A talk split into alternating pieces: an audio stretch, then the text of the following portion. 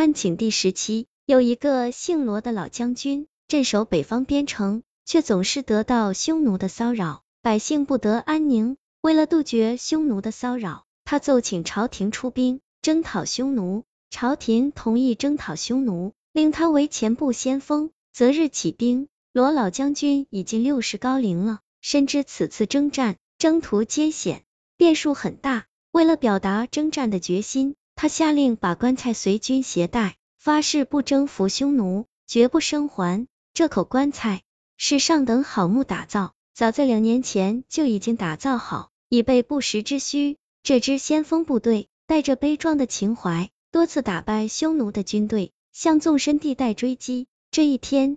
军队来到一处绿洲，驻扎下来，等到主帅中军到来。到了晚上，军营里忽然传来喧哗声。很快，军士来报，靠近小山丘的军营里发现了一个洞穴，里面住着狐狸。军士们为了打牙祭，要捉住狐狸煮了吃。顺着洞穴往里挖掘，发现洞穴通往小山丘的腹部好几处出口，里面住着上百只狐狸。军士们围追堵截，抓住了几十只狐狸，故此喧哗。罗老将军带着将官来到前面的一座军营里，只见军士们正在架锅烧水，准备煮狐狸。被捉住的几十只狐狸关在木笼子里，惊慌失措的撞击着木笼子。看见罗老将军走进来，军士们赶紧站起来敬礼。木笼子里的狐狸也安静下来，一只黑狐站起来。冲着罗老将军拱手行礼，样子很是滑稽，引起军士们哄堂大笑。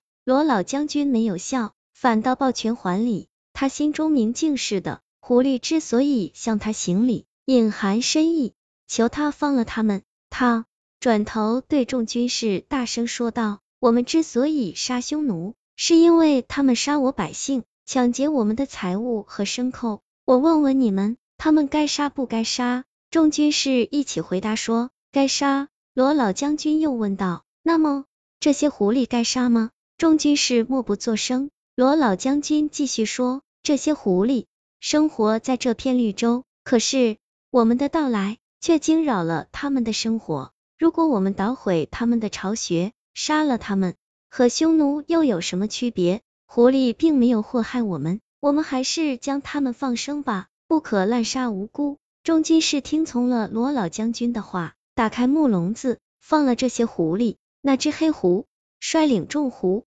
来到罗老将军的面前，拱手行礼，然后走出军营，消失在夜幕里。过了两天，中军和后军的部队陆续到来，主帅召集众将，定下了兵分左、中、右三路围剿匈奴的计划。第二天拂晓，罗老将军率领前锋部队从中路进剿。在沙漠里走了三天，与匈奴的主力部队遭遇，双方展开了一场血战。不幸的是，罗老将军死于流箭，军士们奋勇杀退匈奴，将罗老将军的尸体装进棺材里。副将写了一封军报，让一队士兵用马车拖着棺材送到后方中军大帐。这队军士怀着沉痛的心情，护送着罗老将军的棺材向后方行进。到了晚上。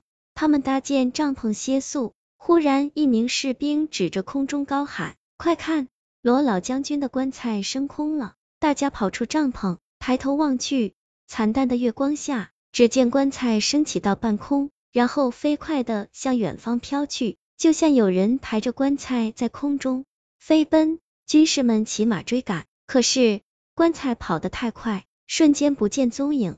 军士们只得垂头丧气的回到帐篷。后来，他们到了中军大帐，把这件奇怪的事情向主帅汇报了。主帅目瞪口呆，也不知道是怎么回事，便写了一道奏折上报朝廷，同时修书一封，快马送到罗老将军的老家。再说，罗老将军的儿子住在老家，早上起来开门，忽然看见一具棺材从天而降，落在院门前。他定睛一看，却是八只黑狐抬着棺材。罗老将军的儿子打开棺材盖，发现父亲安详的躺在里面，似乎死去不久。罗老将军的儿子大哭起来，赶紧搭建丧棚，办理丧事。过了不久，他接到军中的书信，才知道父亲的确切死期。想不到八只狐狸抬着棺材，一晚上奔跑了几千里路程。他回了书信给主帅，主帅接到书信，惊叹不已。这些狐狸为了报答罗老将军的不杀之恩，让他早日入土为安，尸身不至于在路上腐烂，竟然一夜就让棺材到了老家。本故事采用了荒诞的笔法，在于借势喻理，劝人为善，与封建迷信无关。